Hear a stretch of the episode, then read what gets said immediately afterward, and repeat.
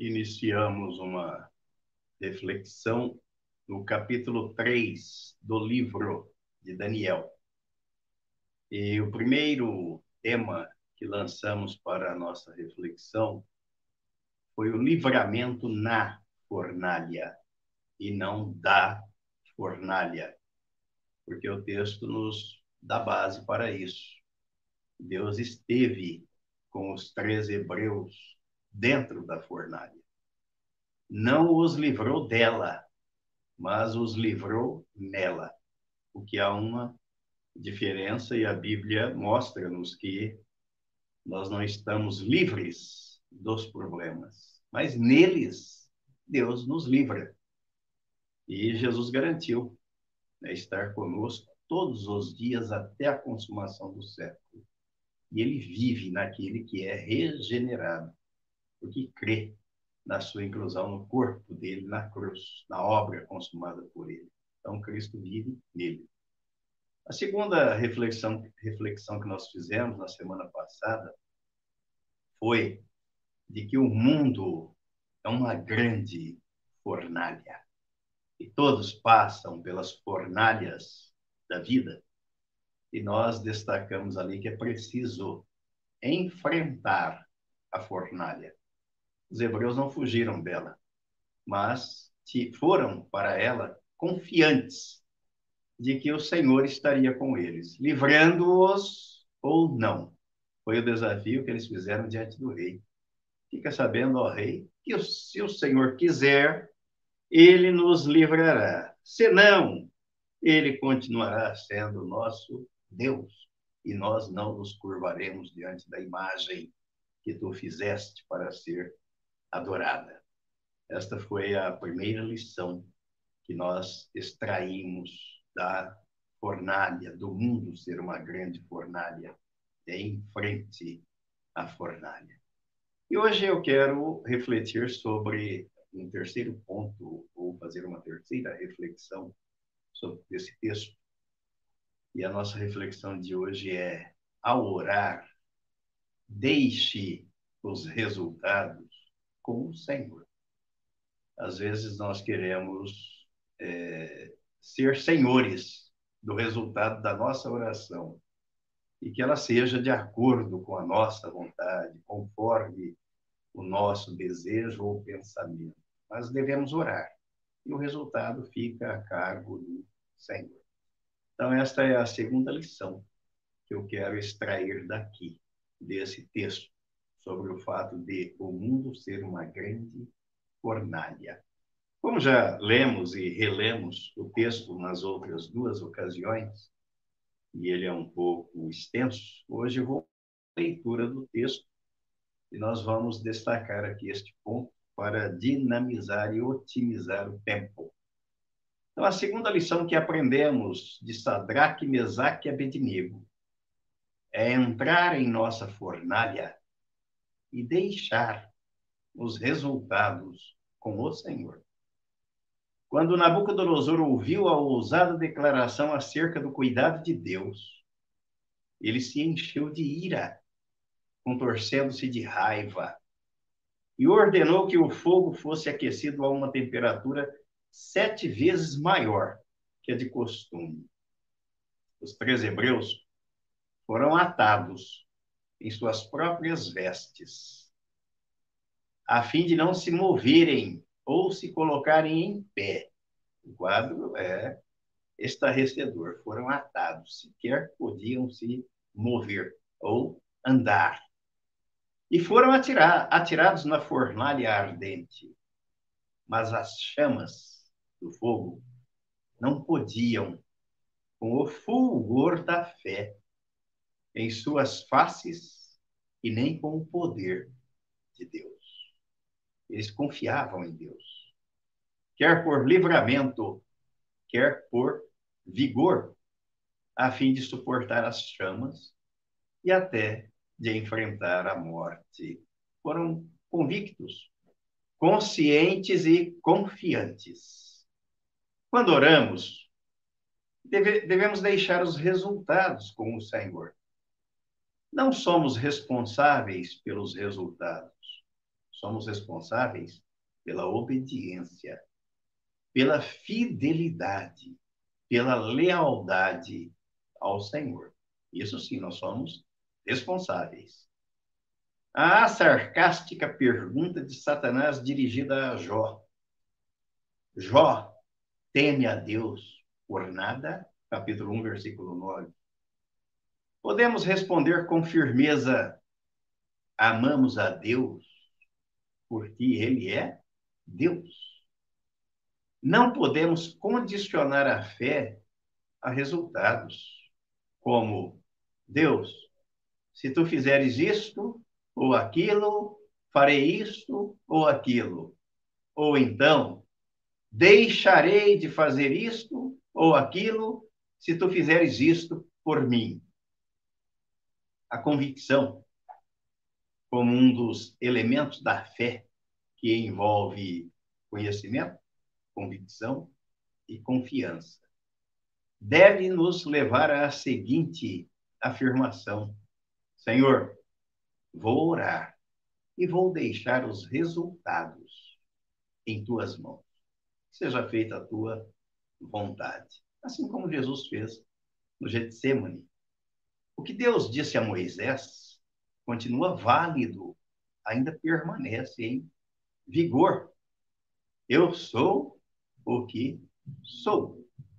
Ele é Deus e não vai mudar. Nós, sim, podemos e devemos sofrer radical transformação quando confiamos no Senhor, quando nos rendemos a Ele, quando nos entregamos à obra consumada por Jesus na cruz do Calvário. Ganhamos um novo coração, uma nova identidade, uma nova filiação. Saber que Deus é Deus, independente das circunstâncias, foi a confiança de Sadraque, Mesaque e Abednego, com resultados espantosos para eles e surpreendentes para toda a turba que rodeava a mesa, o palácio real. Viram os três hebreus no meio do fogo, sem nenhum dano. Quando enfrentamos a nossa fornalha e deixamos o resultado com Deus, podemos estar certos de que a presença dele em nós e conosco, no fogo, nas águas, e nos vales da sombra da morte é muito superior a quaisquer danos que venhamos a sofrer.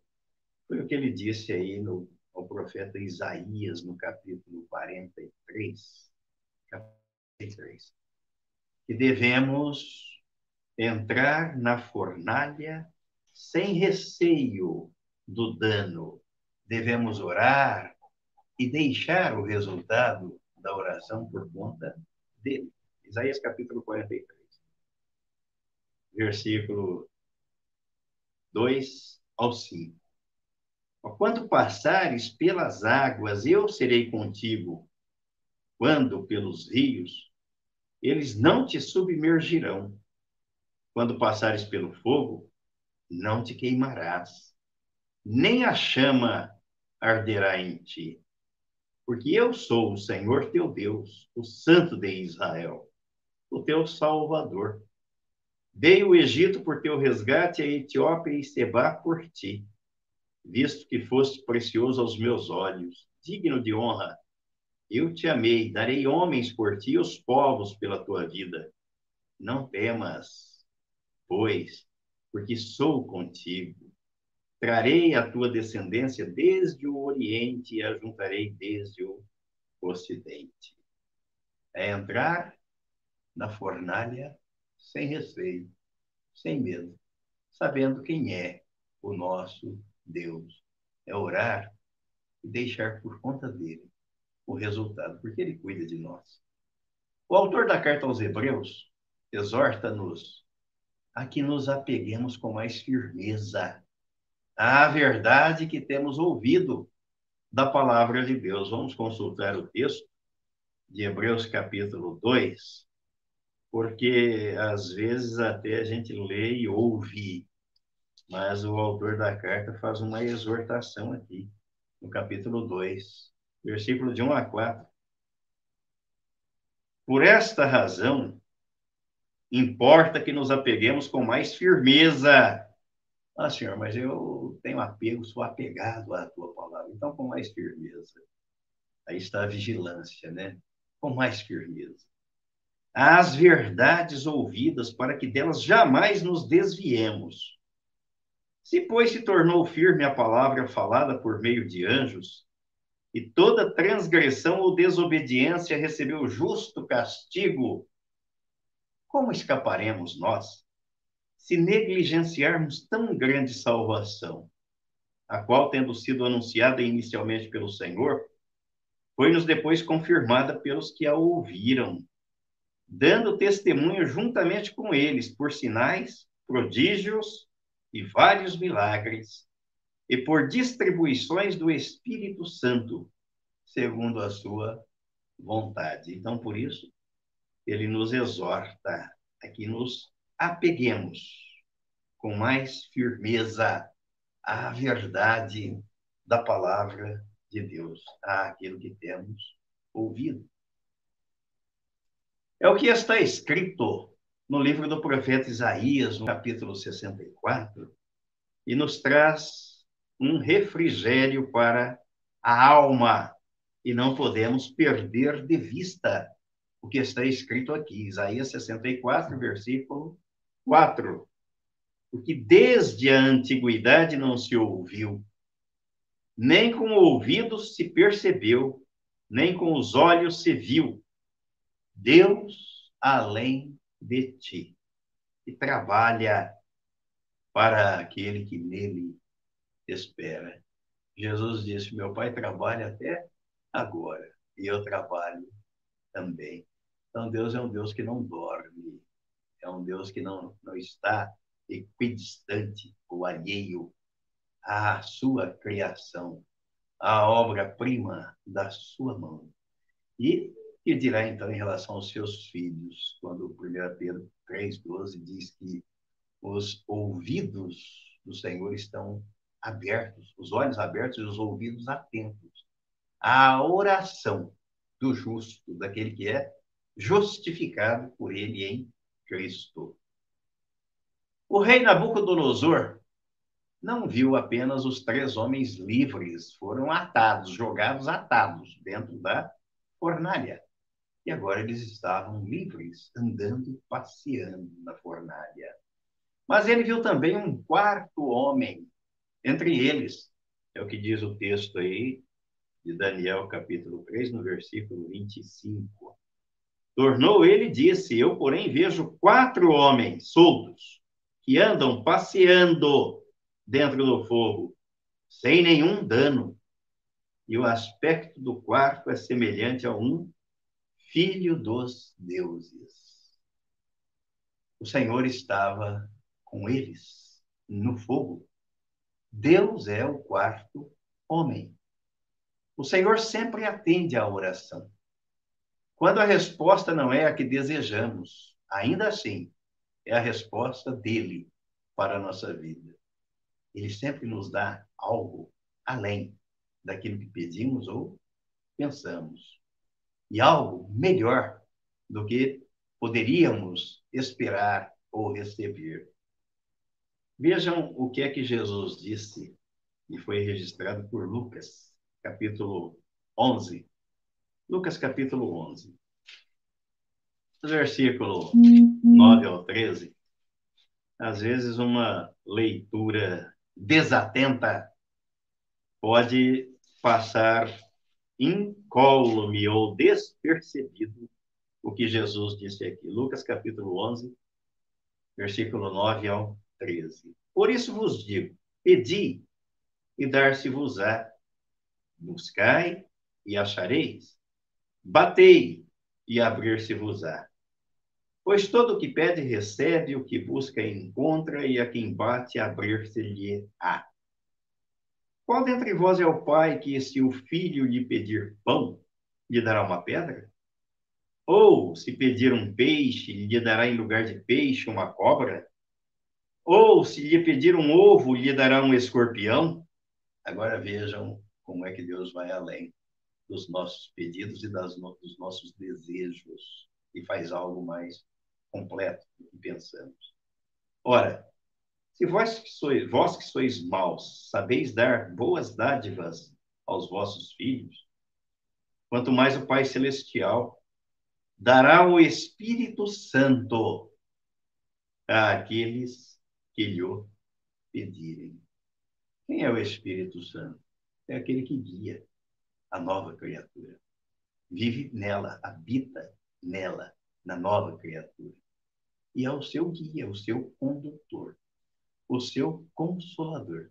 O que mais precisaríamos se temos o Espírito Santo a nos guiar, a nos conduzir, a nos fazer andar conforme a palavra de Deus, a interceder por nós diante de Deus quando oramos. O que mais precisamos? No capítulo 6 de Mateus, Jesus disse que Deus sabe e supre todas as nossas necessidades.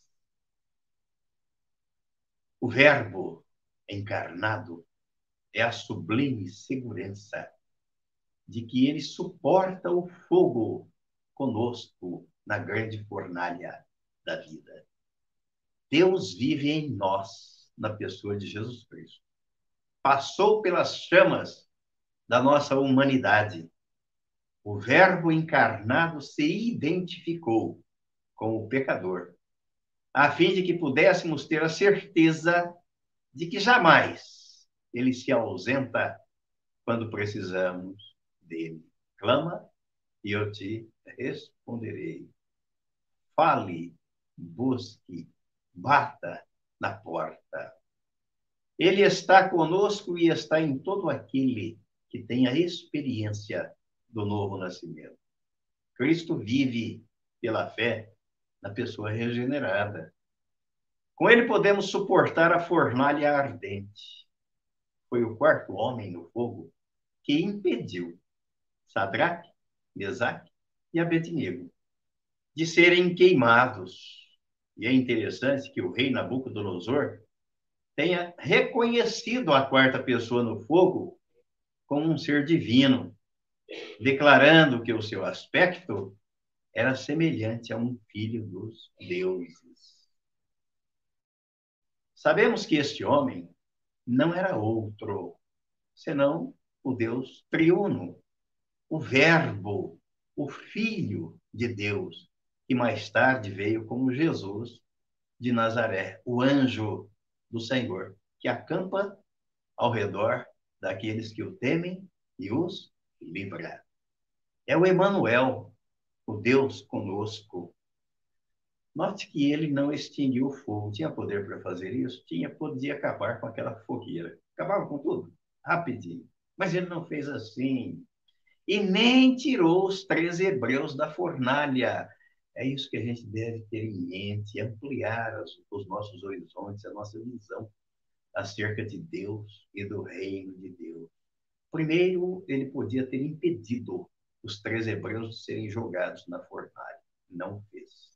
Segundo, ele podia ter apagado o fogo, extinguido o fogo. Não fez.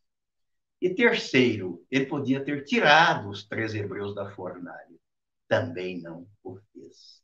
Mas ele esteve com eles durante todo o tempo e não os abandonou.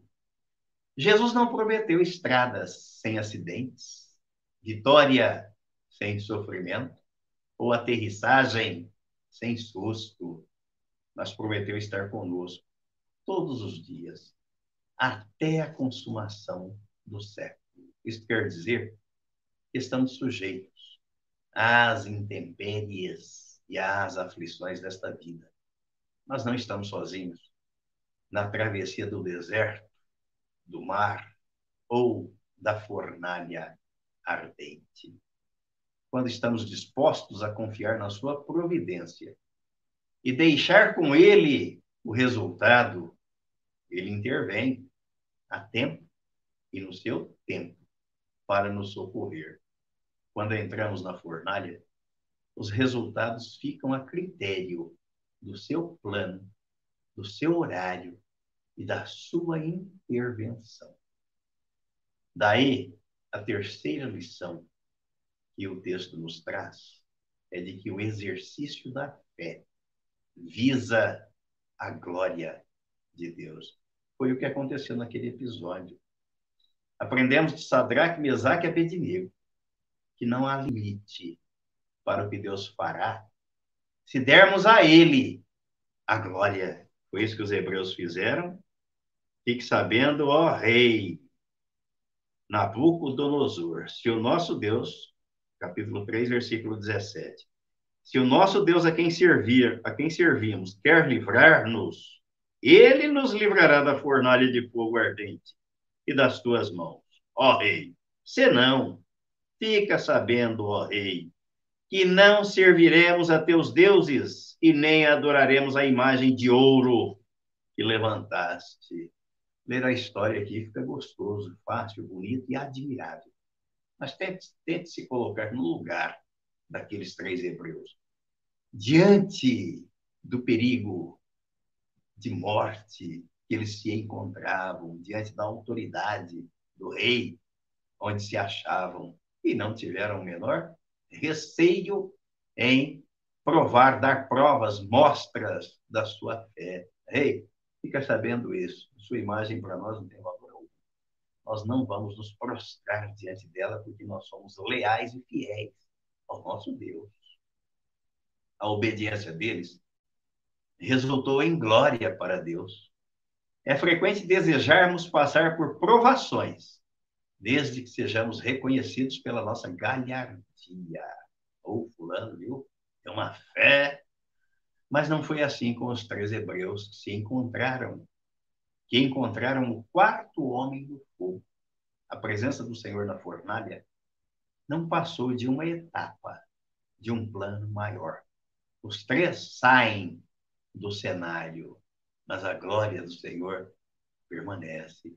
Ali já não se falou mais dos três hebreus, mas sim do Senhor, que os livrou do quarto homem que esteve na fornalha. Isto quer dizer que quando o homem cresce, Jesus desaparece. Por isso que João Batista diz: convém que ele cresça e eu diminua. O poder da oração depende de darmos ao Senhor a glória por tudo o que acontece, o que aconteceu e o que vai acontecer na nossa vida. Jesus disse que atende às nossas orações quando elas glorificam a Deus. Foi isso o que ocorreu depois do livramento dos hebreus. O rei deu glória a Deus.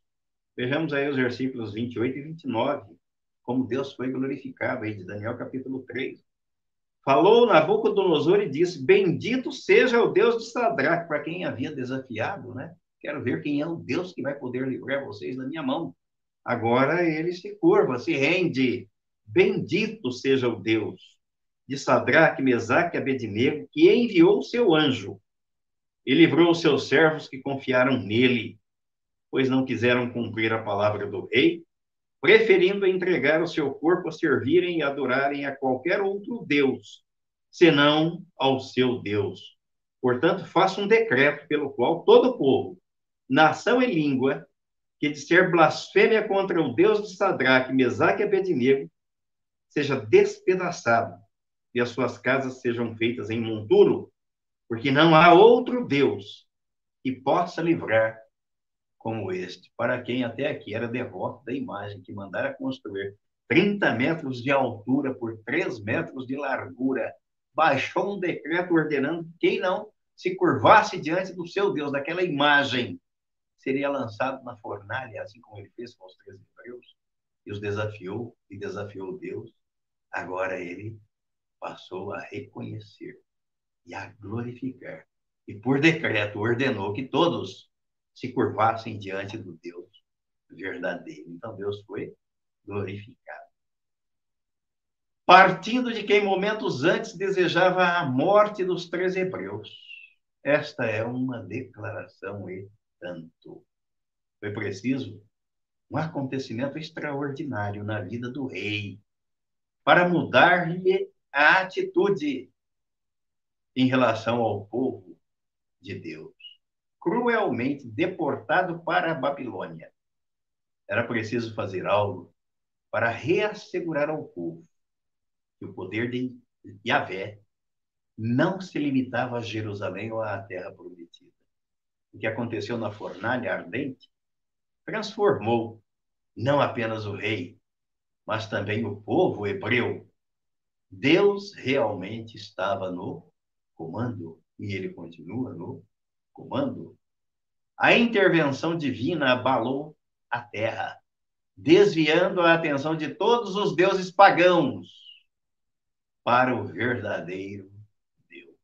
Isso nos faz lembrar também quando Elias desafiou os 450 profetas de Baal, passando-os ao fio da espada. Deus foi glorificado. Deixe Deus ser Deus.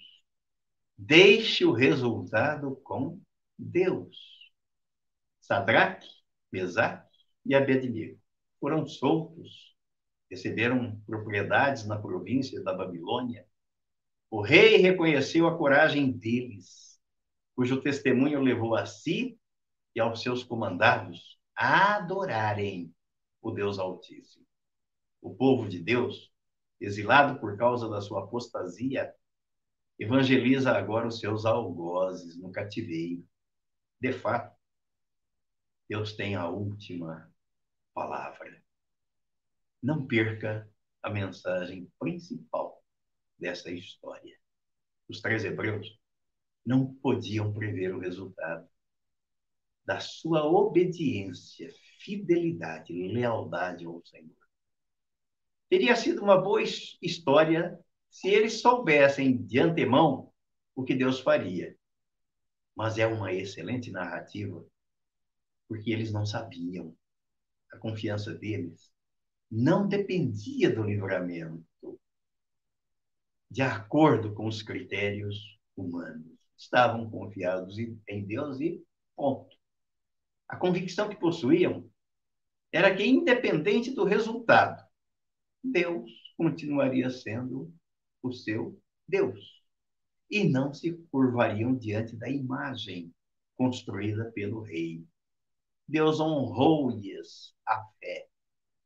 Assim, ele honra os que o honram mas os que ignoram a sua palavra serão desmerecidos. Vale a pena ler esse texto aqui.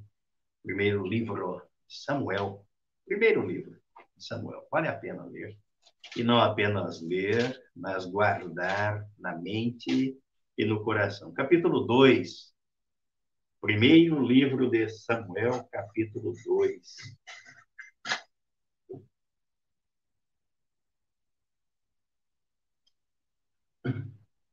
Vejam o que está escrito no versículo 30. Portanto, diz o Senhor, Deus de Israel: Na verdade, dissera eu que a tua casa e a casa de teu pai andariam diante de mim perpetuamente. Porém, agora, diz o Senhor, longe de mim tal coisa, porque aos que me honram, honrarei, porém os que me desprezam serão desmerecidos. Uma das formas de honrar ao Senhor é confiar nele, é se render a ele, é acreditar no que está escrito na palavra dele, no que ele diz. E mais, os que ignoram a palavra dele recebem dele o mesmo tratamento. Também não podemos deixar de ler aqui Zacarias capítulo 7, o texto já é bastante conhecido, mas nunca é demais relê-lo. Capítulo 7, versículo 13. Visto que eu clamei e eles não me ouviram, eles também clamaram e eu não os ouvi. Diz o Senhor dos exércitos. É uma via de mão dupla, uma vai, a outra vem. Jesus disse que é dando que se recebe, se dá fidelidade, se dá lealdade, se dá confiança, devoção a Deus e recebe dele em troca a resposta, o resultado daquilo que colocamos no seu altar ou no trono da sua graça.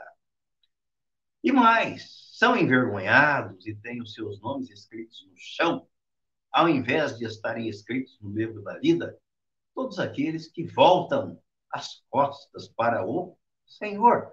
As pessoas às vezes brincam, mas não podemos brincar com coisa séria. Quem diz isso não sou eu. Jeremias capítulo 17.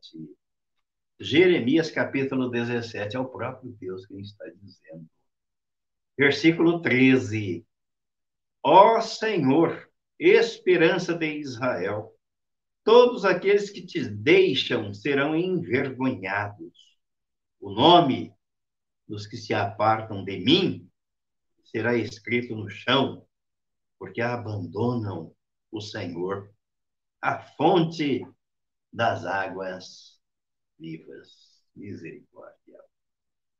Há pessoas que observam o que está acontecendo com você e comigo. Estão atentos. Aquilo que o apóstolo Paulo diz na carta aos Romanos, no capítulo 8, né, que a ardente expectativa da criação aguarda a revelação ou a manifestação dos filhos de Deus. Estão atentos. Uma delas pode ser a que causou os nossos problemas. O que nossas provações fazem conosco e o que Deus faz em nós por causa delas.